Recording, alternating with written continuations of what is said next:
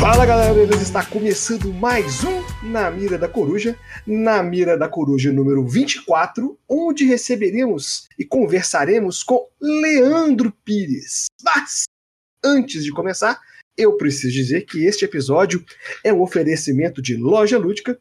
Compre na Loja Lúdica e use o código Coruja Lúdica para ajudar este podcast. Acessórios BG. Compre na Acessórios BG e ajude a firma também. E também Ludocafé, que é o jogar jogos de tabuleiro no ambiente agradável e com boa comida, é o Ludocafé.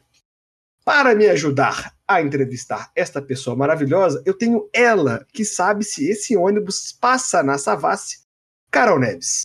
Olá, pessoal. Geralmente passa, quase todos passam na Savassi. O convidado ilustre de hoje, ele que toma o mate enquanto come um biscoito Globo, Leandro Pires. Gostei dessa. Apesar de não beber mate, achei que foi ótima a introdução.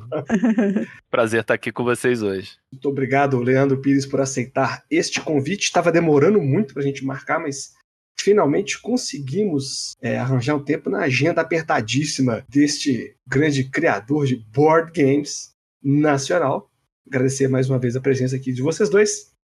Então vamos começar assim, na chincha. Quem é Leandro Pires na fila do pão e como chegou no hobby? Bem, eu sou um cara que sempre gostou muito de jogo de tabuleiro. Desde criancinha. Desde que eu me entendo por. Começando a falar, eu lembro de gostar de jogo, daquela coisa lúdica, de jogo de tabuleiro sempre foi quase meu brinquedo preferido. Ele, talvez só perdeu para futebol na infância, mas era uma das coisas que eu mais gostava de fazer. E eu tenho até uma uma coisa que o pessoal me conta, assim, que eu acho muito engraçado. Eu já contei isso em, uma, em, algum outro lugar, mas acho que vale o registro que eu falava quando era pequeno que eu queria ser dono de cassino. Porque eu, achava que dono de, porque eu achava que dono de cassino jogava o dia inteiro. Ah. Então, a minha relação com jogos, assim, é desde muito cedo. E eu sou um amante de jogos que ficou muito tempo sem jogar, depois da adolescência, e retomou esse hobby, assim, há, acho que tem uns 15 anos, também já tem um tempinho, mas eu tive contato com isso de novo e, e me reapaixonei pelos jogos. E, e, hoje é uma parte muito importante, assim, da minha vida mesmo. É, realmente virou tanto essa paixão que virou até criador de jogos de tabuleiro, né? Virou, virou design de jogos de tabuleiro. E aqui a gente quer saber qual foi a sua motivação para começar a criar jogos. De onde surgiu essa vontade de vou criar jogos agora e vou ter meus próprios jogos? Vontade de criar alguma coisa, acho que eu tive sempre desde a adolescência, porque eu cheguei a começar a escrever um livro. Na época de jogar RPG, eu cheguei a começar a escrever um livro. Comecei a escrever um mundo de RPG. Bem, até cheguei bastante avançado, playtestar. Acho que tinha mais de 90 páginas de regra escrita. Um... Então eu sempre quis fazer alguma coisa que pudesse ir além do meu grupo de jogo, além de mim mesmo, tentar que alguém se divertisse com alguma coisa que eu fizesse. E acho que quando eu comecei a jogar jogo de tabuleiro normalmente, acho que era um caminho natural para mim essa coisa que acho que não demorou um ano. Essa formiguinha começou a, a coçar assim e eu comecei a ter a primeira ideia para fazer um jogo maior. Mas até antes de começar os jogos modernos, eu cheguei, inclusive eu mudei há pouco tempo, eu cheguei a fazer um protótipo de jogo de tabuleiro, meio baseado no detetive, só que era uma coisa diferente, mas sem conhecer jogos modernos ainda. Olha você só. tinha três tipos de personagem diferentes, você andava num tabuleiro. Era, era curioso. Eu até é. achei ele durante a mudança da minha casa e guardei ele. Eu fiquei abrindo, olhando com carinho. Então foi sempre uma coisa que eu curti muito, essa coisa de tentar criar algo. E eles não tentou passar pra frente, não, pra ver se ele dava hoje em dia com sua cabeça já um pouco diferente, dar uma melhoradinha no detetive. Eu, eu guardei no lugar que eu pudesse revê-lo em algum momento.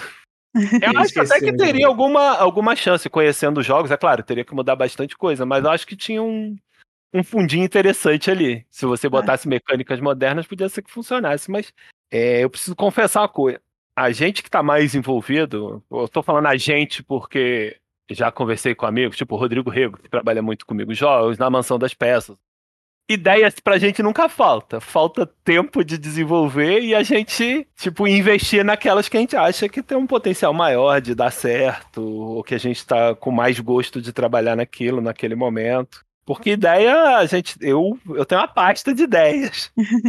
então não é, não é falta de ideia que impede a gente de trabalhar, é mais falta de tempo e de paciência. Então, de meia-noite às seis não tá dando tempo de criar jogo. Não, do, no, dormir pra mim é sagrado. eu acordo cedíssimo. Eu acordo cedíssimo, não tem problema nenhum. Eu acordo 5 e meia de boa. Pouco. Mas eu costumo dormir 10, 10 e meia. Mas eu acordo cedo de boa. 10, Mas quando eu fico com insônia, às vezes eu pego pra, pra colocar ideia no, no celular. Eu anoto ideia no celular, às vezes, quando eu acordo. Ah, sonhou com o jogo. Já, sonhou já sonhei. Já sonhei. Eu também, você acredita? E olha que nem aquele jogo, já sei com os dois jogos diferentes já. Eu escrevi, quem sabe um dia vai. Eu já, já, já tive ideia de jogo em sonho e anotei. E jogo no bicho, assim, jogo do bicho, não sonha não, mas com o jogo você sonha. É. Não, o jogo do bicho não, mas eu já trabalhei numa banca de jornal, eu já trabalhei, eu conheci um pouco de jogo de bicho, que eu já trabalhei numa banca de jornal aqui no Rio, e do lado, anexo à banca, tinha uma banca de anotação de jogo de bicho, então eu sabia mais ou menos como é que funcionava, a matemática, é interessante, inclusive.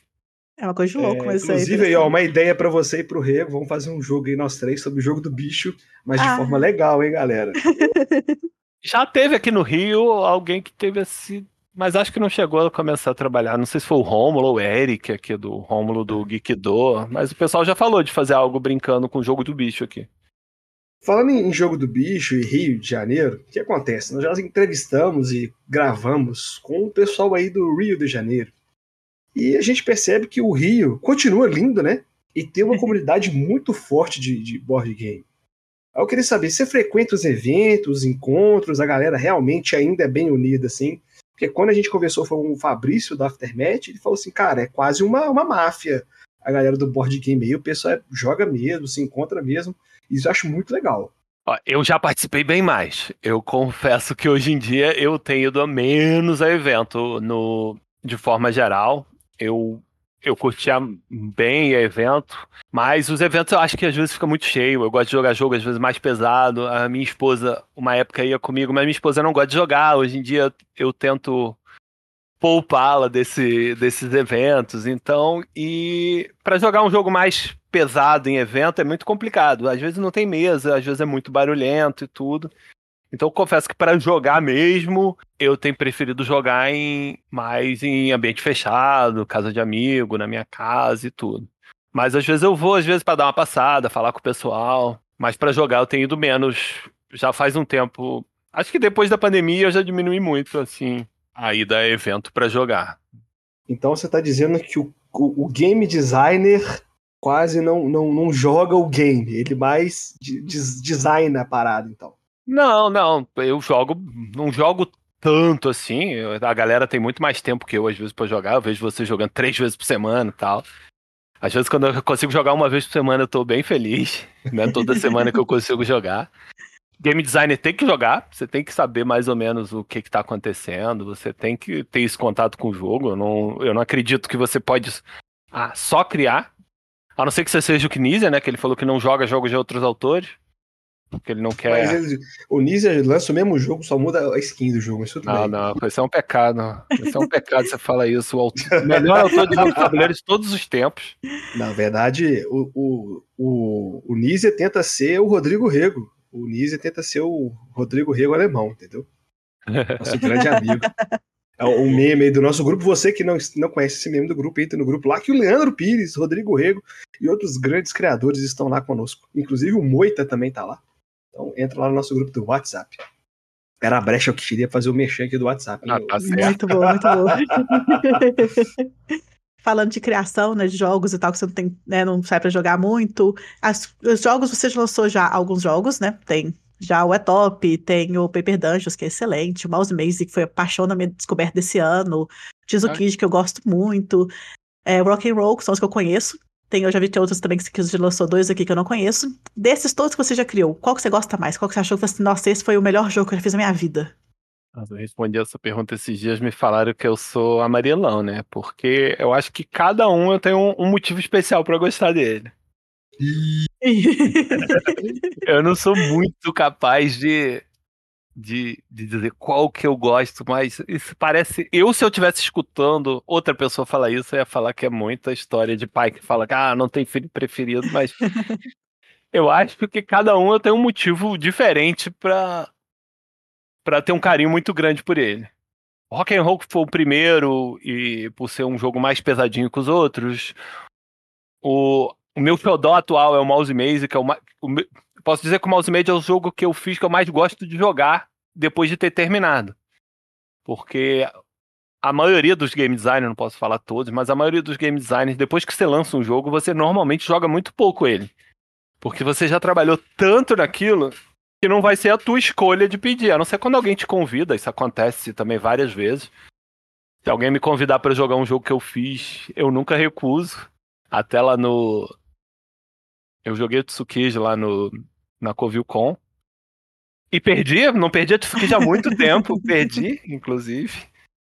E porque me convidaram para jogar, eu não recuso. Mas normalmente você não joga muitos jogos. E o, e o Mouse Maze foi um jogo assim que eu joguei absurdamente. Os jogos de trivia, o É Top o Fora de Ordem, eu não posso muito jogar por conhecer as respostas da maioria das perguntas. É claro que a memória às vezes falha e você não, não vai saber é, alguma coisa ou outra, mas você joga influenciado, então eu nem posso jogar. Mas é. o carinho que eu, eles eu tenho carinho porque eu acho que são produtos muito legais de dos jogos que, que eu trabalhei neles ou que eu fiz sozinho ou em dupla, são jogos que permitem que gente que não joga que não gamers participem. Eu acho essa, essa coisa muito legal de você proporcionar isso a alguém. Eu já conheci gente em outros âmbitos que surpreendeu que tinha esse jogo, a pessoa não joga jogo de tabuleiro. Era gente que jogava jogo eletrônico ou conhecia de outro, de outro lugar, que não dos jogos de tabuleiro, que a pessoa tinha um desses jogos, principalmente o E-Top, que já foi lançado há mais tempo falou que adorou e não sabia que eu era o autor e me conhecia. Então, essa coisa de pessoas que não são do hobby jogar, isso é muito, muito legal. E acho que a gente acaba cumprindo uma missão de, às vezes, ajudar a trazer alguma pessoa para para jogar jogos de tabuleiro. Então todos têm um, uma preferência por o Tsukiji, porque por ser um filler econômico, que é o tipo de jogo que eu mais gosto, é jogo econômico. Aí é isso. O Paper Dungeons, por, por ter sido o maior sucesso, assim, disparado, assim, do, dos jogos que eu fiz. Foi, Inclusive... pô, foi lançado em 15 línguas. Eu nunca imaginava Nossa, que o jogo ia ser lançado em 15 idiomas. Inclusive, eu, eu gosto bastante do, do Tsukiji. Quando eu conheci, eu tinha o costume de, né, eu conheci o jogo, eu vou lá e faço um texto sobre ele. E gostei muito do, do Tsukiji, é um jogo que eu, que eu tenho um certo apreço. Aí a minha pergunta é: quando o Leandro Pires vai criar um jogo, o Pires, ele pensa primeiro no tema, na mecânica? É, é meio meia meia, paralelo? Como é que funciona isso? Quase sempre eu penso na mecânica. É, é, a primeira coisa que você pensa, que eu penso, normalmente é a mecânica. Mas normalmente o jogo não fica pronto só com a mecânica. É, o jogo vai ficar bom quando eu penso o tema, na minha cabeça, do meu processo criativo. Eu começo com, com a mecânica, trabalho bem com ela, crio algum tema qualquer, quase um, um tema tampão até eu definir. Aí vou ver depois de, de algum teste se aquele tema tá legal ou não. E aí eu vou partir para definir o tema. E depois que eu defino o tema, aí sim eu vou tentar fazer a mecânica brilhar, as mecânicas brilharem dentro daquele tema novo. Tipo, o que, que eu posso fazer assim para é, é, o jogo ser bastante temático dentro da proposta que, que eu estou apresentando. Eu, como jogador, eu não me importo muito com o tema, não. Eu até gosto de brincar, tipo, jogando Waterdeep. As pessoas, ah, mago, não sei o que ela fala. Eu quero um cubo roxo, um cubo laranja, para botar uma pilha, assim. Então, como jogador, não me. Acho, acho bonito um tema bem feito que encaixe bem, até porque ajuda os jogadores até entenderem melhor o jogo, a, aquela proposta que o autor colocou, mas tipo, não faço questão. Um bom, um bom jogo com mecânicas boas me, me satisfaz plenamente como jogador. Agora, enquanto autor, eu tento entregar um pouco mais do que isso, porque eu entendo que é, é minha obrigação, enquanto tento fazer um produto mais comercial, de tentar dar o melhor possível para as pessoas e acho que isso faz parte de ter um tema agradável, um tema que encaixe no jogo. Ah, bacana. É, mas o que é mais difícil, assim? Fazer o tema encaixar? É, você acha que, tipo, é o tema encaixar mesmo, você vai criando temas, só fiquei um pouco perdida. É, você vai criando tema na sua cabeça, ou você vai falar assim, não, acho que talvez se as mecânicas é essa, fica legal com esse tema. Seria algo mais ou menos assim? Você separa as mecânicas por tipo de tema que funcionaria melhor? Não, normalmente. Ah, você pensa um tema qualquer. Tipo. Entendi. Deixa eu pensar aqui, o Paper Dungeons. O Paper Dungeon não começou com um jogo de dungeon, ele começou Ah, é? com um jogo de circo. De Gente, circo? Meu circo? Deus. O jogo só tinha metade daquele, daquele, daquele tour, como se fosse só os personagens. Na verdade, a primeira ideia dele, é, a primeira ideia era fazer um quase um jogo de Rock and Roll Manager de dados. Aí logo foi tipo, não, não quero mexer com isso, quero vou fazer um circo. Então seria só a parte de criação de personagem que estaria no, no circo, né? E depois veio a ideia, aí falei, não, não tá legal esse tema, não tá. Eu tô gostando do jogo, acho que essa parte de criação de personagem ficou legal, ficou interessante, mas tá faltando alguma coisa. Aí veio a ideia da dungeon. Aí eu falei, pô, já sei o que, que eu quero. Eu quero homenagear o- a montagem de ficha de tabuleiro. A ideia foi mais ou menos essa.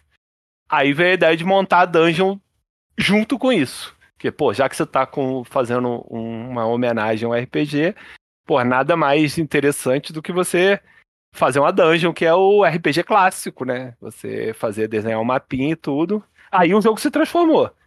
Eu comecei com a mecânica, e depois que veio o tema, tipo, ainda trabalhei muito daquilo. Então não necessariamente, tipo, ah, o jogo tá pronto, você só enfia um tema. Eu prefiro, tipo, faço quase metade do jogo sem me preocupar muito com o tema. Às vezes o jogo fica com o tema do início até o fim. Pode acontecer e você só vai melhorando aquilo. Mas tem jogo que não, que você muda o tema e a partir dali o que o jogo vai, vai brilhar. No meu processo, assim, eu não me. Eu não tenho muito uma metodologia pronta, não. Mas normalmente é pela mecânica primeiro. Mas já fiz um jogo com o Rodrigo que a gente começou pela uma imagem. A gente Pô. criou um jogo a partir de uma imagem de uma capa, que ia ser a capa do jogo. E uma. Era uma imagem muito legal, que ia ser uma capa do jogo. Que, a, que uma empresa mostrou pra gente. Falou: ah, vocês têm uma ideia pra, pra isso? Olha só que imagem que eles, que eles tinham comprado. E a gente pensou um jogo muito legal a partir de uma imagem. Então, pode É ser um- que a gente comece pelo tema, não deixa de ser o tema, né? É Aham. um de trivia que ele acho que até postou. É o. Haldario? É o Haldario, não, né? Não, não, o Rodário é só do Rodrigo. Esse, Ah, tá. esse eu não Ah, trabalhei tá. com ele. O Estranho Ninho e o Haldario são só do Rodrigo. Isso. Eu trabalho com ele no Paper Dungeon, desculpa, no E-Top e no Fora de Ordem, Hum, que é parceria nossa. fora de ordem, que é o da do- que vai sair pela doleta, né? Tá saindo agora, saiu esse mês. Saiu agora, isso. Que eu tô doido pra jogar já. Achei é um bem legal a ideia. E-Top, ele tem um quê de E-Top, só que ele é um pouquinho mais gamer, porque ele tem um gerenciamento de mão também, um gerenciamento de risco ali. Pois é, achei muito bacana a ideia do jogo. O E-Top, assim, é sucesso já, né? Igual você falou do E-Top aquela hora. Que é tipo assim, eu explico o E-Top em praticamente todas as mesas. É obrigatório, todo mundo que chega lá dos cafés jogar E-Top. Ah, e- Isso, isso eu acho uma das coisas mais legais de ter feito um jogo. Porque eu sou um jogador de. O meu gosto de jogador é mais de jogos pesados. Fora destreza, que é um. Eu tenho um fraco por jogos de destreza. Mas o, o meu. O meu maior gosto, o que eu mais me divirto jogando são jogos mais pesados mesmo. Aham. Mas a alegria de ter feito um jogo que ele é totalmente inclusivo, que você vê até crianças jogando Sim. e se divertindo, ver ver pessoas que não estão acostumadas com o mundo do tabuleiro jogar e se divertir, eu acho que é uma você dá uma sensação meio de missão cumprida, sei lá, é um prazer diferente. Como é que eu consegui fazer essa pessoa dar, dar essa coisa pra essa pessoa que não tá acostumada? Então é uma barreira. Os jogos de tabuleiro, eles são uma barreira de entrada. Sim. Às vezes a gente não fala muito isso, mas tem muita gente que não quer jogar. Às vezes ela teria até vontade de jogar, mas ela acha que ela não é capaz, ela tem medo daquilo. Então, você ajudar a quebrar um pouco essa barreira, tudo bem, não é um jogo pesado, de fato. Ele lembra mais os jogos antigos do que do que um jogo mais substancial mesmo, mais mas eu acho que é é muito sensação de dever cumprido ver ver alguém que não joga nada jogando teu jogo, me marcando no Instagram. Então é- eu adoro. Eu tenho. não- é porque você tá aqui, não, tá? Porque eu já falei isso com, com o Rego outra vez. Eu, eu acho o E-Top tão sensacional. É, foi, inclusive, foi recente. Foi na, na Copa do Mundo. É, eu estive com alguns amigos fora do hobby, pra assistir, porque lá no Ludo Café tava tendo um evento mó legal de, de Copa do Mundo e tal. E depois que acabou o jogo, né? Aí nós fomos jogar, nós jogamos só jogos leves, assim, jogamos várias mãos de E-Top, jogamos Telestration, jogamos o Bang Dice Game. E assim, o que a galera mais se divertiu foi o E-Top, porque são perguntas que se, até você ouvir elas, você nunca para pra pensar. É, tem uma que sempre me pega, que é os, acho que é as frutas mais cultivadas no mundo. Cara, eu nunca ia pensar que melancia tá no top 10. que para mim, só brasileiro e japonês comia melancia. Olha o spoiler. Eu, eu nem sabia, se você, se você me perguntasse, eu não lembrava que melancia tava no top 10. eu, eu, lembro porque eu perdi, porque eu truquei a melancia e eu perdi. Eu, esse eu fiquei marcado. É, pô, que dá trabalho cultivar melancia, né? Tem muito, precisa de muito espaço, Isso né? é. É mais fácil fazer morango, né? Ah, É, exatamente. É, Mas é, é um projeto que eu acho muito legal. E ele ficou, e eu acho que ele ficou muito bom como produto, como. É um jogo barato, então fácil também das pessoas comprarem, darem de presente. Cara, É, e agora é acho- só ficar lançando temas diferenciados, igual é do Brasil agora, que eu já tô louca pra jogar ele. Deve ser muito Tem legal. mais, tem mais vindo aí. Ó, ó, ó. Vou dar É. um meio, meio spoiler. Aí, galera, fica de olho aí. Spoiler vai sair no nosso grupo aí, o Coruja, Coruja Spoilers 2000 e alguma coisa. Ah, e, e outra coisa que eu acho maneira são as pessoas vindo questionar a mim e o Rodrigo, né? Isso aqui não é top, não sei o que lá. Aí a gente explica, ó, não é que a gente saiba tudo, mas a gente teve, teve uma fonte, a gente buscou fontes o máximo confiáveis na nossa opinião, porque nem tudo. Não, não, não é muito fácil você achar. Montar as perguntas dele são um pouquinho complexas, porque a gente nunca quer ficar no óbvio, ficar tipo uma prova de geografia. É, a ideia que a gente faz é, é para as pessoas se divertirem, né? Então a gente busca perguntas mais inusitadas, como você falou, coisas que as pessoas não pensam todo dia e não para parecer uma prova, né?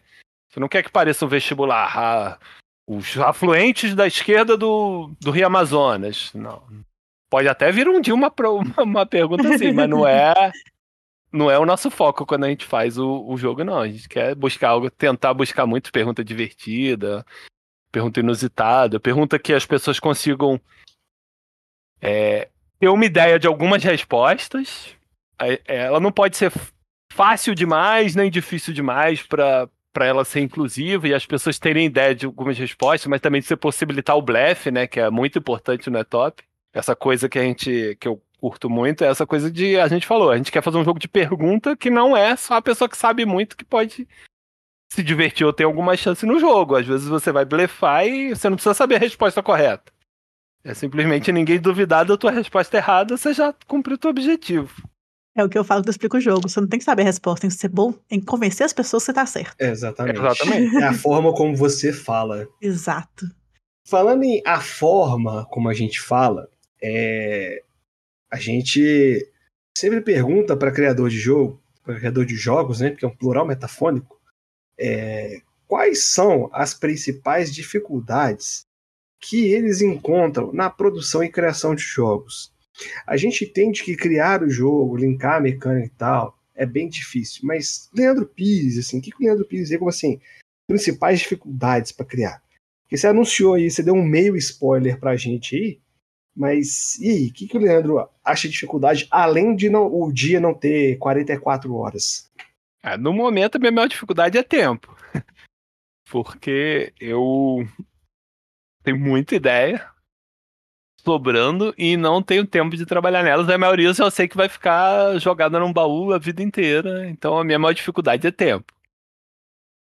Deixa eu ver como que você quer. No passado, no presente, O que você achar melhor, meu querido. autores novos. O, o, o, o, impor- o- o ser A importante é dificuldade você. que eu tive no passado, que hoje em dia eu não tenho muito mais, era conseguir gente para testar seus jogos.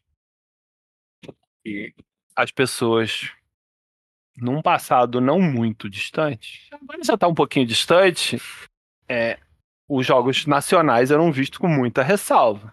Então, muita gente não não se dispunha, não não não estava disposta. Não tem problema nenhum também não estar, mas E havia muito preconceito para jogar jogo nacional, ainda mais testar jogo, porque testar jogo parte do pressuposto que ele não está pronto, que a pessoa pode ter uma experiência é, desapontadora e ela vai estar tá na frente do autor ou vai perder muito tempo dentro de um evento e muita gente não quer, não queria passar por isso. Hoje em dia eu já não tenho muito esse problema. Às vezes as pessoas que me procuram para testar as coisas que eu faço, acho que graças a, a ter conseguido já lançar alguns jogos, então essa barreira inicial já acabou para mim, mas eu percebo também que muitos autores mais novos já não tem tanto essa barreira. Tem eventos de autores testar com outros autores, tem muitos. No DOF a área de protótipo estava cheia e, e a maioria dos autores que estava lá nunca tiveram nenhum jogo lançado. Então acho que isso já melhorou bastante, que era uma dificuldade que quando eu comecei, e já tem mais de 10 anos que eu comecei a fazer jogo, é, era uma dificuldade que era muito evidente.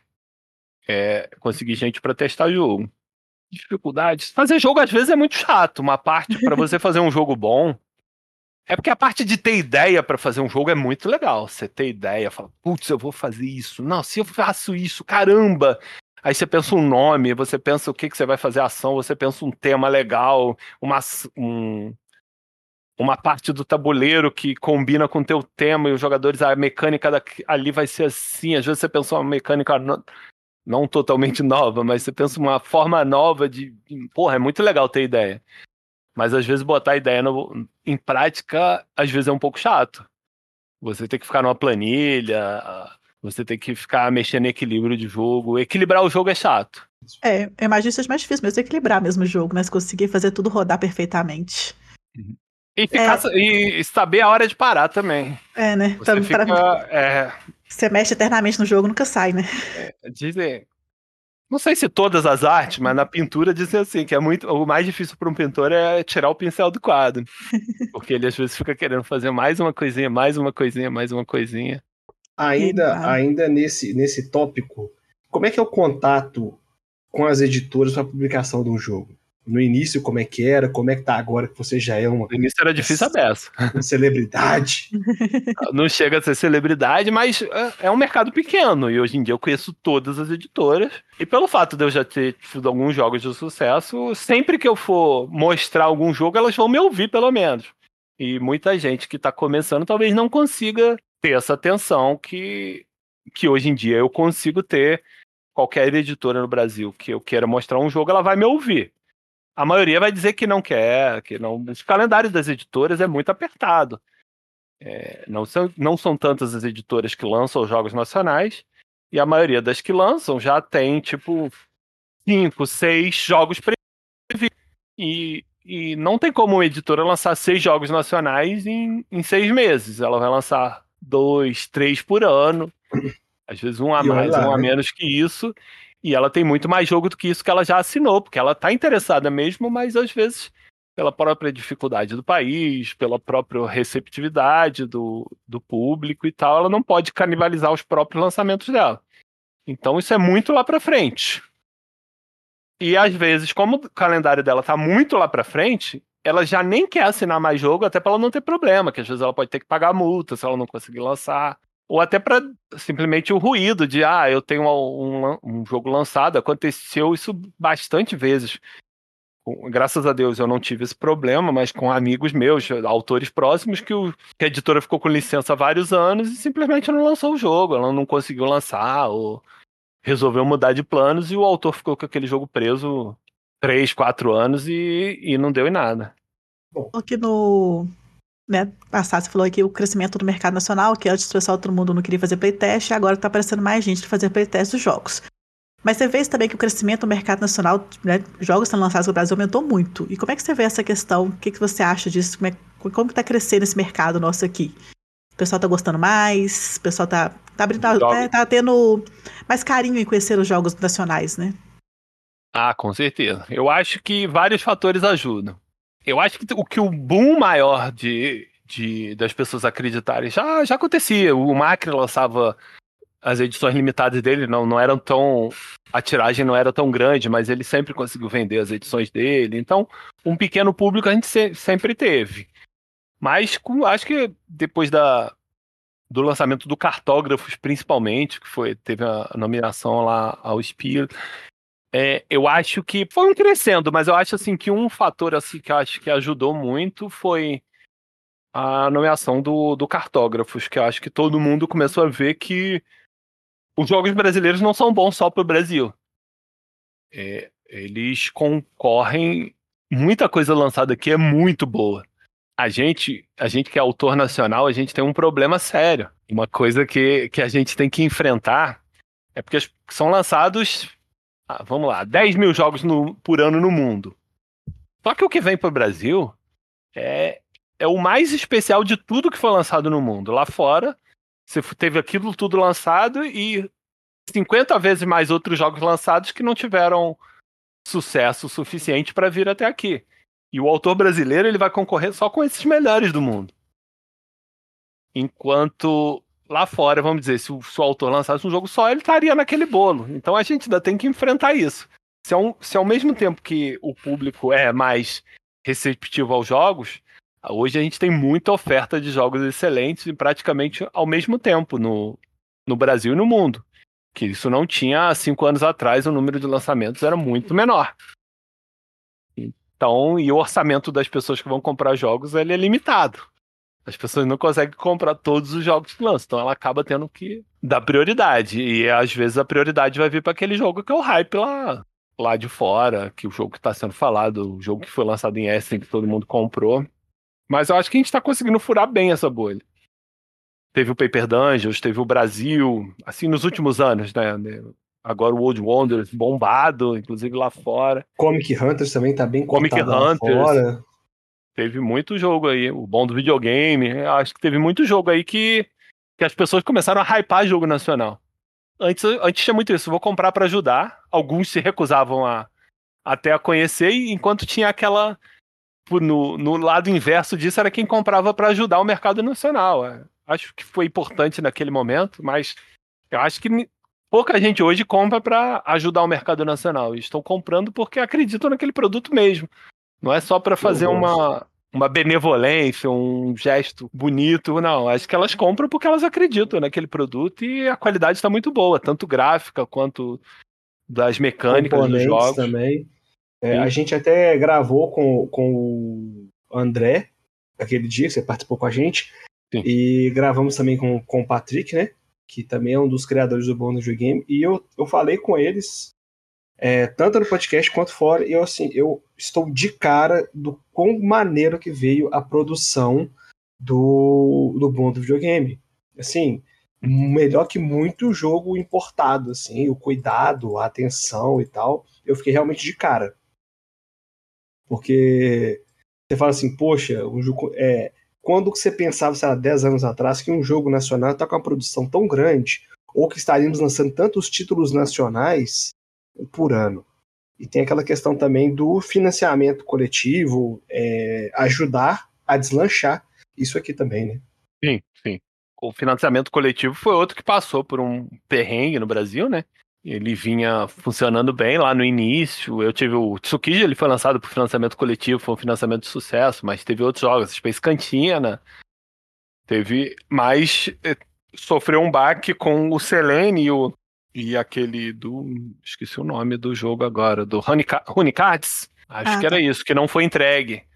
E teve um jogo de financiamento coletivo que não foi entregue e o outro foi, foi entregue numa qualidade muito menor que a, que a anunciada, ou pelo menos que esperado pelos consumidores. Isso deu um baque grande quem estava querendo fazer e as pessoas fugiram muito de financiamento coletivo dentro de jogo nacional por um bom tempo.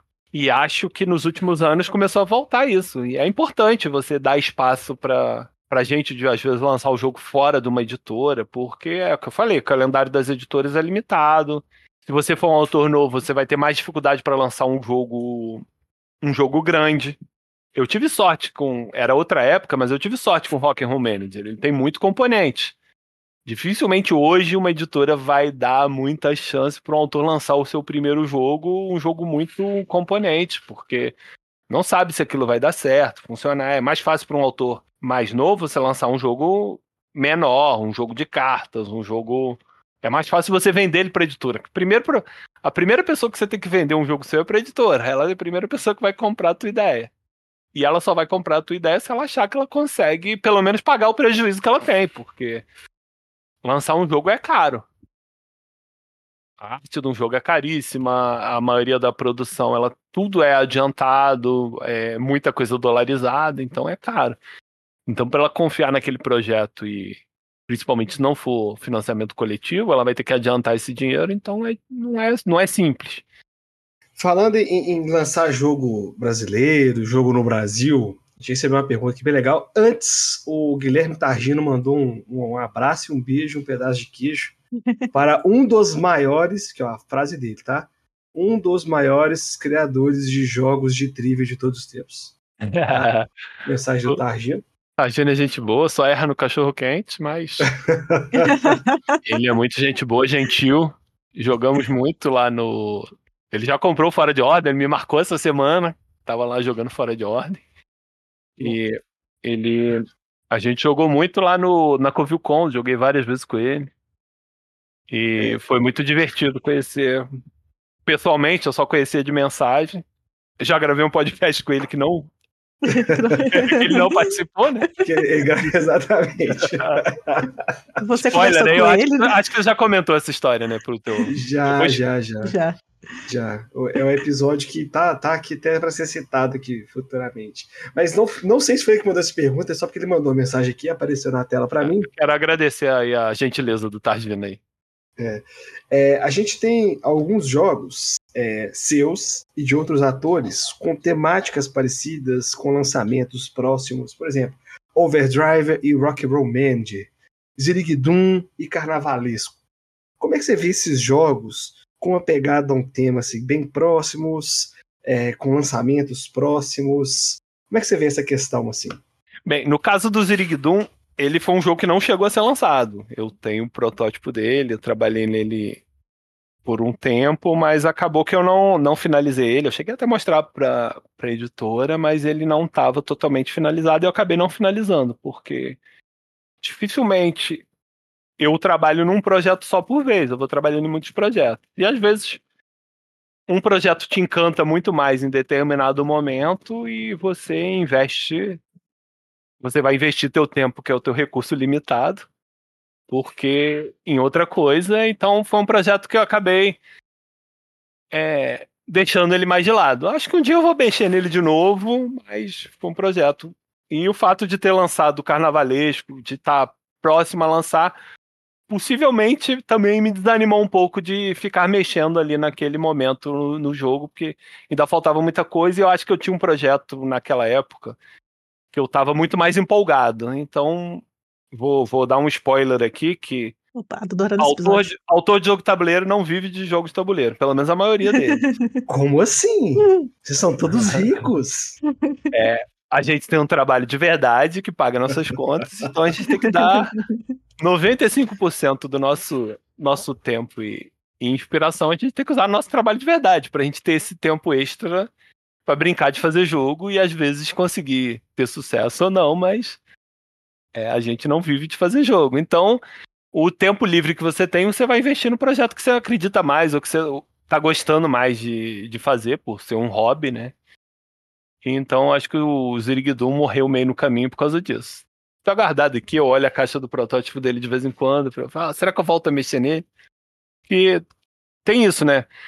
É, quando você dorme um tempo o jogo e às vezes quando você volta nele, você consegue uma ideia genial com um problema lá que você tinha. Um pro... Não necessariamente um problema, mas uma coisa que estava chata no jogo, que você não estava conseguindo resolver. De... Às vezes você fica um bom tempo sem mexer naquilo e, e a cabeça refresca e você consegue ideias novas para ele. Quem sabe, eu tenho vontade de voltar a mexer um dia. Ele é bem diferente do carnavalesco, pelo que eu já vi, mas acabava como não tem nenhum jogo de samba, é, foi realmente num momento parecido, no momento que eu estava trabalhando nele. Eu acho que não foi o principal motivo que eu deixei de mexer. Foi simplesmente por ter outro projeto que me agradava mais no momento. Mas certamente é, isso tem alguma coisa a ver. Mas no mundo acontece isso muito, com muita frequência, de você estar tá lançando um jogo e, e ter outro tema muito parecido próximo. Isso e eu não... acho que tem mercado para lançar mais jogos nesse tema, porque isso não tem, né? Ele foi o primeiro, né? Então acho que dá para aprofundar bastante nesse tema. É porque esses jogos com tema mais diferente, eles chamam muita atenção quando vem outro parecido, porque a gente É. tá acostumado a ver 50 jogos de Viking e ninguém fala assim, nossa, vai lançar. outro-" Não, até fala um pouco, mas ninguém estranha, tipo, tá lançando cinco jogos de Viking em seis meses. Não, foi os jogos de cogumelo que lançou no mesmo É, dia. agora tá na. eu Não sei o que, que é. a- a- agora foi cogumelo. Ano, pa- é, ano retrasado foi Marte. Pois é. Um pouco antes de ano retrasado, mas tem uns temas que entram na moda assim, de repente. E, e, tipo, ficou um ano lançando vários jogos de Marte, aí depois fica. Zumbi eu nem falo, né? Porque zumbi acho que nunca sai da moda, né? Não, isso é eterno. Até precisa Zumbi, de verdade. Cthulhu. Assim, vai ser Ainda, lançado jogo ainda mais que o Cthulhu entrou em domínio, domínio público. público, né? Foi Ah, então, agora. assim, é. É, já tem alguns Inclusive, anos. tem né? personagens da Disney que tá pra entrar em domínio público, hein, Carol? Nós vamos fazer dinheiro com a Disney. Olha, olha, olha, olha. olha. É agora. É, o Mickey tá lá. Vamos vamos ver se eles mudam a lei de novo, né? Porque o Mickey. Na, na verdade, o Mickey, Mickey propriamente dito, ainda não, mas aquele primeiro ratinho da Disney. O primeiro Mickey. Não, mas ele É. era Mickey já. De acordo com a Disney, é outro nome. Essa desculpa que eles estão dando. Não, não era não. Tá, Não. Essa pergunta tá no E-Top. Ah, muito bom. então, Olha só. tá vendo? Aí. Era aquele Mickey Então. do barquinho. Isso. Isso. Você faz uma mexidinha assim, faz um balancinho só, o Mickey do barquinho. Era Mickey sim. É, Pelo menos nas desculpa- nossas fontes era Mickey. Mas é, a treta que eu li aqui no site de notícia é que eles estão tentando dar uma dibrada nisso aí pra impedir de perder o Mickey. É, eles já mudaram, acho que a lei de direitos autorais americana duas vezes por causa do Mickey, né? Por causa da Disney, né?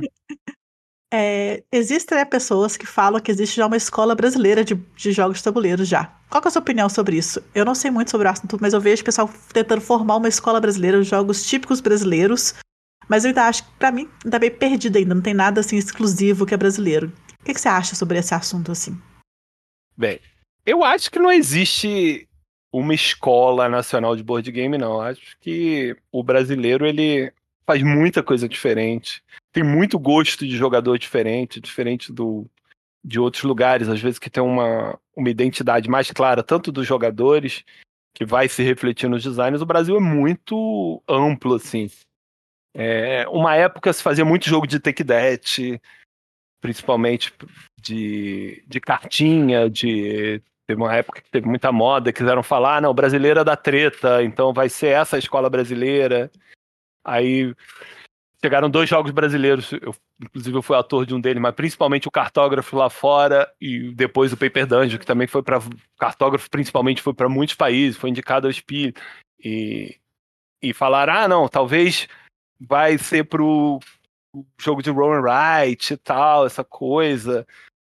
Agora vem o Zé fazendo jogos totalmente diferentes, euro bonito, com, com super produção e tal, e são tudo diferente. O Halaban fazendo jogo família já lá atrás, também fez Então, sucesso lá fora. A escola Então, brasileira é uma farofa, assim como o brasileiro gosta. Sim, eu acho que não tem nada, ah, um tipo de jogo só, o brasileiro só gosta disso, o autor brasileiro faz mais isso. Eu acho que a gente está aqui nessa mi- a, a miscigenação de, de raça, de religião, acho que ela tá no board game também. Tem daqui a pouco vai, a gente vai começar a fazer a Ameritrash também com Amerigames, com super componentes, assim, talvez a gente não tenha chegado nisso só pela dificuldade de produção, mas Teve o Massive Darkness 2, que foi do, do Japa lá, do Marco e do, é do Alexandre. Eu, agora eu peço desculpa que eu não lembro quem foi. Que dizem que é excelente. Muita gente acha que é o melhor do Dungeon Crawler que já foi feito. Então, eu acho que essas barreiras vão sendo criadas. Ah, o time de Zombicide do, da Culmine, ele é brasileiro. Então a gente faz qualquer tipo de jogo, acho. Acho que o brasileiro se, vai se reinventando. E nesse, nesse, nessa coisa fica difícil falar de uma escola que tem uma. Ah, jogos muito parecidos entre si, como determinada característica. Acho que a gente tem jogo de tudo. Jogo de quiz, jogo. Acho que tem tudo aí, vários tipos de jogos diferentes sendo lançados nos últimos anos. Vou colocar aqui meus 5 centavos de aposta que o Moita ainda vai lançar o Amerigame, porque ele paga de Eurogame triste, mas fica rolando dado escondido aí, tá? Recado aí, Moita. Nós estamos sabendo, Eu você disso rola também. dado e mexe plástico aí, ó. Eu sei disso olho. também. Eu sei disso também. Falando em saber, o que acontece, o, o, Pires? Tem alguns ouvintes nossos que são mau caráteres. Eles não Hum. escutam todos os episódios. E no Coruja Cast 116, é, a gente falou bastante sobre criação de jogos, desenvolvimento e tudo mais. Então, caso aí alguém com falha de caráter ainda não escutou esse episódio, assim, umas diquinhas rápidas para quem quer ser um game designer nacional. O que, que a pessoa precisa saber, sim, fazer? Primeiro, acho que tentar se divertir no processo. Se você for pensar só em ah, vou fazer o jogo, vou, vou conseguir para uma editora, vou, vou ganhar fazer, dinheiro. Vou ganhar dinheiro. Acho que esse não pode ser teu objetivo inicial. Ele pode até vir a acontecer. Como algumas pessoas já ganharam dinheiro e algumas pessoas no mundo vivem disso. Só que não é o mais comum de acontecer. A maior parte do tempo, se você não tratar isso como um hobby, vai, vai, eu acho que tem boa chance de virar uma frustração para a pessoa. Então é perseverança, é você gostar daquilo que você está fazendo, você testar muito o jogo sozinho antes de você penalizar os outros, porque às vezes o jogo no início ele é um problema para você apresentar um jogo quebrado para uma mesa, dificilmente as pessoas vão querer jogar teu jogo de novo, porque elas vão ficar com medo daquela experiência. As pessoas têm muito, hoje em dia que eu falei até tempo atrás, hoje em dia o preconceito e a e a disponibilidade das pessoas. O preconceito está menor e a disponibilidade das pessoas está maior. Então é, tá mais fácil de conseguir. Mas mesmo assim, você tem que tentar ap apresentar a melhor experiência possível para essas pessoas. E para fazer, fazer isso, tem que testar o jogo muito tempo, muitas vezes sozinho antes, para ver se ele não tem algo quebrado assim muito evidente. Você testar depois com seus amigos mais próximos. Mas também não adianta só testar o jogo com os amigos. Tem gente que fala assim: ah, eu jogo meu jogo com meu, meus amigos há não sei quanto tempo, tá super, todo mundo ama o meu jogo e tal. Só que às vezes aquelas pessoas sequer jogaram outros jogos, ou sequer também querem frustrar aquela, aquela pessoa que está que tá apresentando aquilo para eles de tão boa vontade. Então você, em algum momento, você vai ter que levar para o público externo e estar tá preparado para crítica, que é a, a melhor coisa para um autor de tabuleiro é alguém criticar seu, seu projeto. De verdade, alguém te dá é. crítica construtiva, porque elogio é muito bom pro ego, mas o elogio não melhora o jogo. Eu falo isso sempre que quem testa o jogo comigo é. Pô, fico feliz que você tenha elogiado, mas o que mais me importa que, que você me responda é o que, que você não gostou, o que, que tá ruim ainda, o que, que você não gostou. Então eu sempre faço esse disclaimer quando eu testo o jogo com alguém. Porque eu até brinco com a pessoa e falo: a mais importante para mim é saber o que você não gostou, porque isso dá tempo de eu mudar. Eu prefiro que você não goste agora do que um monte de gente não goste depois que o jogo estiver pronto e não tem mais jeito. Depois que ele foi para gráfico, que a editora já tá lançando ele, não vai ter como melhorar. Eu acho que já comentei, é não sei se foi com você que eu comentei, mas tem gente que chamou. A gente parou de teste, até de ser chamado para fazer playtest você Porque, comentou comigo. É, a galera, tipo assim, só quer ouvir elogio. Então, quando a gente Sim. fala o que tem que falar, o pessoal se sente incomodado e fica bravo. É, é, isso é até, tipo, até revisão de trabalho que eu fazia muito, assim, é, mais a BNT, ou então questão assim, o pessoal achava meio, meio complicado a gente criticar. Pô, seu trabalho tá legal, mas tem esse, esse, esse, esse problema. Ah, mas, enfim, né? Vai dar consciência de cada um. Se você quiser lançar um jogo de sucesso igual, é top, Paper Dungeon, siga os conselhos do tio Pires. É. Exatamente. Todo mundo aqui deve conhecer o Davi Coelho, né? Famoso Davi Coelho. Uma vez, a gente tem a mansão das peças aqui no Rio. A gente nem tá se reunindo tanto nos últimos tempos, o pessoal tá meio atolado nos seus compromissos pessoais, de trabalho, nem tem se reunido tanto. Mas o Davi, um dia, ele foi na mansão, ele, ele ia fazer um, um Acabou nem saindo desse. Ele ia fazer meio um, uma série documental. Não era um documentário, mas ia fazer uma série de, de uns três ou quatro vídeos falando de todos os. os, os, os passos para criar um board game. E a primeira fase seria na criação do jogo propriamente dito. Ele ia falar com as editoras, ia falar com o developer, ele ia, ele ia fazer os passos da criação do jogo. E ele chegou um dia na mansão. Ele falou. Depois que ele saiu, ele falou: Caramba, eu tô deprimido. Como é que vocês têm coragem de falar isso dos jogos um do outro? Aí eu falei, isso é um dia normal da mansão, porque a gente tá aqui, é, o nosso foco é principalmente falar o que que tá ruim. É claro, se a pessoa tem uma super ideia, a gente não tá pra destruir sonhos de ninguém, nem destruir é, coisa. A pessoa tem uma ideia legal, você vai, vai falar, oh, o resto tá uma merda, Mas isso aqui no seu jogo tá legal, foca aqui. Então, mas a gente é, era super crítico e para tentar melhorar mesmo e, e com essa coisa de tentar ajudar um ao outro mesmo. E, e foi legal porque várias pessoas dali da mansão depois conseguiram lançar. Tinha gente nem tinha conseguido lançar jogo ainda. É, mas todo mundo conseguiu. Muita gente conseguiu lançar jogo ali. O Orne, o, o Rodrigo, eu, o Eduardo Andrade. Tudo bem que o Eduardo lançou até antes de ir pra mansão, mas hoje em dia ele faz parte da mansão. Ele lançou a expansão do Terra Mística, o Eduardo. Então isso foi muito bom para eu posso estar esquecendo alguém, desculpa já de antemão. Minha memória é péssima, mas acho que foi aquele processo da mansão das peças que a gente faz, ele foi muito bom e foi, eu acho que foi um dos primeiros coletivos de game designers testando jogos de game designers. Até porque a gente montou isso para facilitar, tipo, não, é tão, não era tão fácil conseguir gente para testar e qual era o melhor jeito? Que cada um fosse testando os jogos dos outros.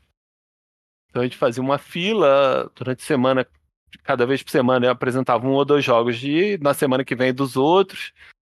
Então a gente começou a se ajudando assim, mas foi muito útil porque a gente foi ganhando muito critério e entendendo melhor o mercado, entendendo melhor como é que funcionava a cabeça das editoras pensar o jogo não só como um jogo, mas como um produto.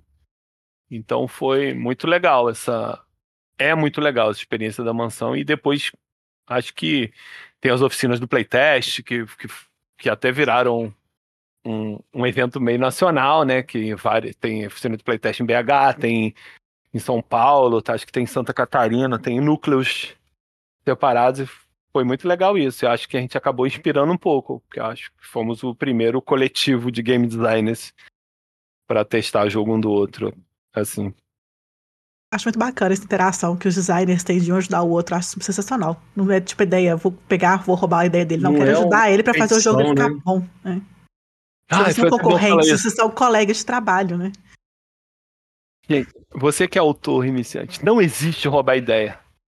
A é. gente a maioria dos autores, a gente, eu não vou falar pra gente, mas você às vezes fica com medo de mostrar pra uma editora, mostrar pra um criador de conteúdo, que eu já vi criador de conteúdo reclamando disso, que gente que queria falar do jogo, mas não podia falar do jogo porque não podia dar a ideia, porque ia roubar a ideia dele. Não existe isso. De... No mundo sério de board game não existe. Pode ter existido uma vez na vida, outra na morte. Mas não existe isso de roubar ideia. Ninguém está preocupado com ideia. As pessoas têm ideias. Quem está envolvido com isso, elas têm ideia todos os dias, praticamente. É, ideia sem ter um trabalho por trás daquilo. A editora não quer ideia, ela quer um produto praticamente pronto para ser lançado. Um produto que já foi testado, que já pode ter um develop naquilo? Claro que pode ter. Hoje em dia a maioria das empresas tem, antigamente nem tinha muito, mas hoje em dia tem algum develop, mas ele está mais preocupado com equilíbrio e algum ajuste fino. Ninguém vai pegar uma ideia e começar a trabalhar, a trabalhar dali. Ela tem dezenas de pessoas que entregam jogos prontos para ela. Ela não, não vai perder tempo em roubar uma ideia. Claro que pode acontecer uma vez na vida e outra na morte, pode. Mas não é o comum, não precisa proteger a sua ideia. Ideia precisa ser divulgada. A melhor proteção para a ideia, isso lá no BGG já fala, todos, todo mundo que tem um pouco de ligação nessa área, o melhor jeito de você proteger a ideia é você tornar ela pública, que todo mundo vai saber e o próprio mercado se regula se alguém roubar a ideia do outro. Não...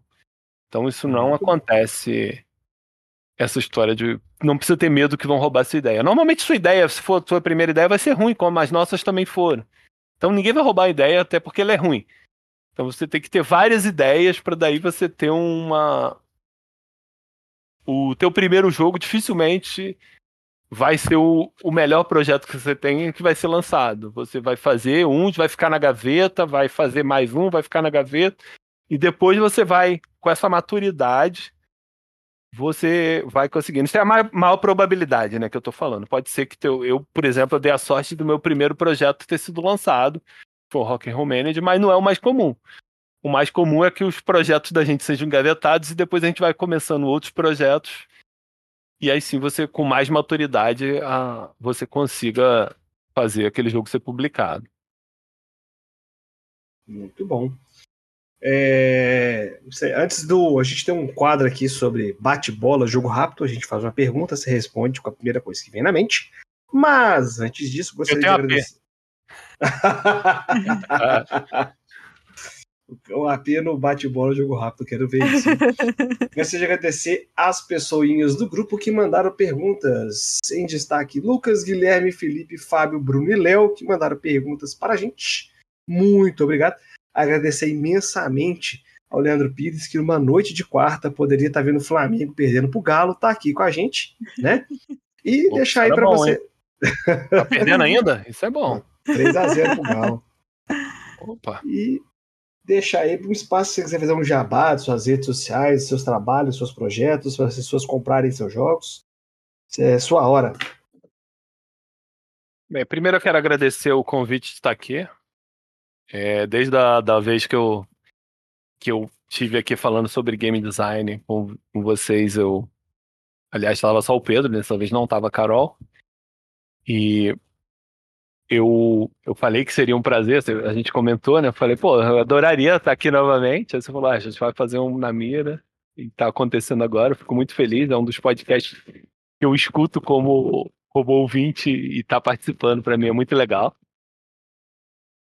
E lançando, a gente está lançando agora o Fora de Ordem, falar do, do jogo meu que está em andamento. Falar de dois, porque um até que foi um pouquinho mal divulgado, que eu acho.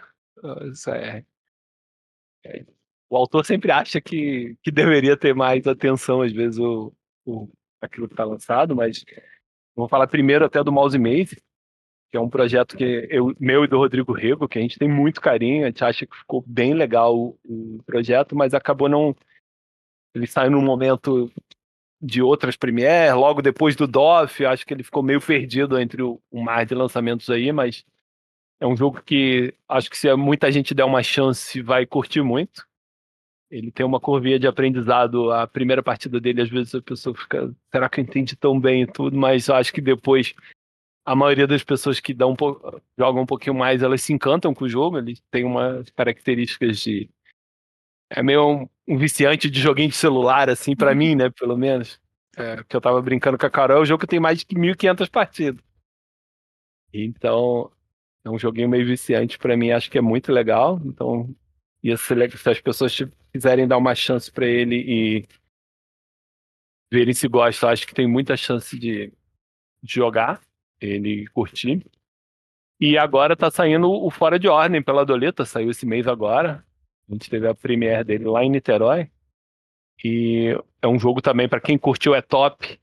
É um jogo na linha do é top, só que ele é um pouquinho mais gamer dá para jogar ainda com pessoas que fora do hobby e tudo, mas ele tem um pouquinho mais de gerenciamento de mão, você tem que gerenciar o risco.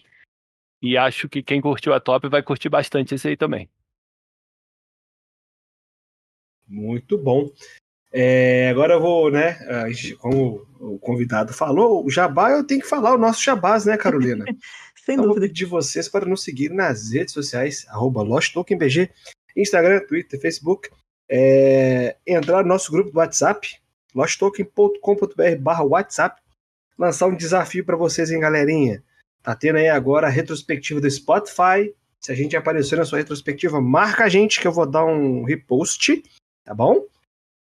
E pedir, agradecer novamente o tempo do Leandro Pires e é, os nossos patrocinadores e apoiadores, Loja Lúdica, Acessórios BG e Ludo Café. Os links vão estar aí na descrição e lá na Ludopedia. Muito bem, bate-bola, jogo rápido, Leandro Pires. A gente faz uma pergunta, você responde, pergunta, responde, pergunta, responde, sem, sem muito coisa. Que isso? Foi eu correndo aqui. Ah. eu tô saindo numa inflamação de garganta aqui, tá foda. Eita. Então, ó, Leandro Pires, qual o seu jogo favorito atualmente? Ué, é difícil. Fala primeiro minha cabeça. Imperial. Não, é meu top, já tem algum tempo, é meu top 1 Imperial. Boa. Euro Muito ou Ameritrash? Euro. Boa. O ah. seu designer favorito? Bem, já foi o Martin Wallace, mas hoje é o Nizia. Olha só. Oh. Suposto Martin Wallace e o Nise, muito bom. Não é? Não, esse, pô, vou defender o Martin Wallace, cara. O Martin Wallace é bom pra caramba. É. Vocês ficam nessa polêmica aí do suposto. Não, é- Mas- eu sou muito fã dele, mas eu não acho que ele exista. É diferente. Eu só não acho que ele existe. Ele tem umas histórias maneiras, mas Ele faz jogo Ele- bom. Ele faz jogo muito bom, cara. Tem jogo sensacional dele. Então, time do coração. Botafogo. Ah, o time do coração é New England Patriots. Hoje em dia eu curto menos futebol. Não, não gosto tanto. Já tem uns 10 anos que eu praticamente parei de ver futebol, mas meu time ainda é Botafogo. Sofrendo decepções aí nesse brasileiro, porque o time parecia que ia com tudo. Mas eu acompanho quase nada de futebol hoje em dia. Mas eu sou bem fanático por futebol americano e sou New England Patriots, que tá uma draga também esse ano. Fala de, é, eu posso falar muito de futebol, não, porque o Cruzeiro tá assim, né? Cai, não cai, cai, não cai, cai, não cai. É, Talvez esteja decepcionando menos porque você esperava menos, mas pro time que estava liderando, que era o Botafogo, foi uma decepção bem grande. Liderando por marga, larga margem. Botafogo não decepciona em decepcionar, né? Tem coisas que só acontecem com o Botafogo. jogo leve ou jogo pesado? Cara, pesado, mas eu nunca vou deixar de jogar um jogo de destreza. Eu nunca vou recusar uma mesa de jogo de destreza. Mas eu prefiro jogar jogo pesado. Boa. Agora a Também. pergunta, essa é a única pergunta, uma das poucas perguntas que tem resposta certa. Sim, tem uma resposta certa e falar a outra tá errado. Biscoito ou bolacha? Biscoito. Aí. Não tem, não tem como. Em São Paulo, a- tem uma associação dos fabricantes de biscoito. Ela fica em São Paulo, então já tá aí. Tá, na- tá escrito na na embalagem, biscoito, não tá escrito bolacha. É. Tá biscoito. Então, isso os paulistas estão errados. E Sim. muito bom. É, Terra Mística ou Projeto Gaia? Gaia, É, Todd ou Nescau? Nescau, Boa. Muito bom. A banda favorita do Leandro Pires? Queen, Olha Ah, só. sou velho, antigo. Boa, não, excelente. A pior comida do mundo é? Pior? Pô, pior. Pior. é difícil. Cara, porra, pior não tem, não sei. Tem nada que você não gosta? Sei lá, giló, você gosta de giló? Gosto. Até como, não é que eu goste, mas não é a pior comida do mundo. Sei. Dobradinha? Você come feliz? Dobradinha. Dobradinha, pode, pode botar dobradinha. Porra, eu nunca dobradinha comi é bom pra dobradinha, caralho. mas deve Não, ser uma. Dobradinha é horroroso. Cara, é bom pra caramba. Dobradinha Não. com feijão branco. Hum, Credo. Ugh, Ah, credo. Dobradinha, porque eu não tenho, não tenho nem coragem de comer, pode ser. Isso, certíssimo. Muito bom. Agora, outra pergunta que tem é pergunta certa ou errada, tá? É agrícola ou caverna? Caverna, melhorou a certíssimo, certíssimo.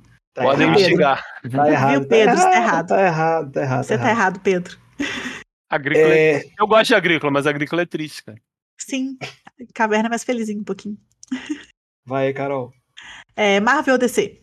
No cinema, acho que nenhum dos dois. Eu não, eu não fiquei. co- Fora, fora a Guerra Infinita, lá, o. A grande saga lá. Aham. Dos Vingadores lá.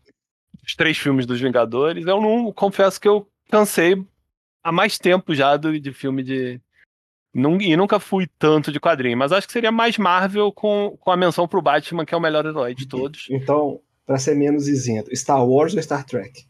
Nenhum dos dois, não, Que Bom. isso? cara? Olha só. não, não sou fã também, não. Assisti, assisti os três primeiros, assisti a segunda trilogia e nem vi o resto. É. Perdeu muita coisa, não? Só o Rogue One que é o melhor de todos. Mas fora isso, você pode ver. eu- todo mundo me fala isso, eu tenho que ver Rogue One ainda, mas como Star Wars não é meu forte assim, eu acabei não vendo até hoje, mas todo mundo fala que eu vou gostar de Rogue Quem One. você tiver de bobeira um domingo, que É, você não quer fazer fazer. jogo, não quer jogar, assiste Rogue One, que é o melhor Star Wars de todos os tempos. Agora, outra que tem resposta certa ou errada. Na verdade, não tem, porque nem o Ricardo Gama soube responder essa pergunta. É Ludopédia ou Ludopídia? Cara, eu falo os dois. Dependendo, às vezes eu também não sei. Eu já perguntei o Gamos uma vez. O Gama não falou, soube responder. Não tem certo e errado. Ele, ele, ele ficou em cima do muro. Se ele ficou em cima do muro, eu posso ficar também. Capaz de falar os dois, é. Bom, então é isso, pessoal. Este foi o nosso Na Mira da Coruja. A gente tá com um tempinho bem grande até sem fazer, mas decidimos voltar com uma pessoa de grande renome no board game nacional, que é o Leandro Pires. agradecer a minha parceira de bancada, Carolina Elvira, agradecer o Leandro mais uma vez. E considerações finais, Leandro Pires. Bem, mais uma vez vou agradecer a oportunidade de estar aqui com vocês. É, é um podcast que eu escuto, então tá aqui é mais legal ainda eu estar participando. É, já já feito um episódio com o Pedro, curti muito, achei muito legal e agora conhecendo falando diretamente com a Carol no, no programa, que a gente já falou por mensagem algumas vezes, falar diretamente com ela foi um prazer. E agradecer aí todo mundo que vai ouvir aí. E sigam o podcast. Excelente. Sigam nas redes sociais e entre no WhatsApp, que é o grupo mais animado de todos os tempos. É isso aí. A gente, é um grupo de board game que a gente não fala sobre board game, galera. Confia. Confia. Eu não Carolina falo muito lá, não, mas eu leio. É isso aí. Ele é, ele é aquele cara que fica só no cantinho observando assim. Carolina Elvira, suas considerações finais. Foi ótimo demais gravar com você, Leandro. Adorei. Adorei suas dicas, tudo que você falou, prestei atenção de tudo que você falou. Foi muito bom. E é isso aí, pessoal. Espero que tenham gostado muito desse episódio. Foi muito divertido gravar isso na mira. Foi meu primeiro na mira. Estou muito feliz. Que é, legal. Espero vocês no próximo. Primeiro Sim, de muitos. É o primeiro de muitos. Que legal. E gostaria de agradecer a todos pela paciência e pela audiência. E lembre-se, restaurante que serve farofa não tem ventilador. Um abraço e até a próxima. Tchau. Valeu. Falou.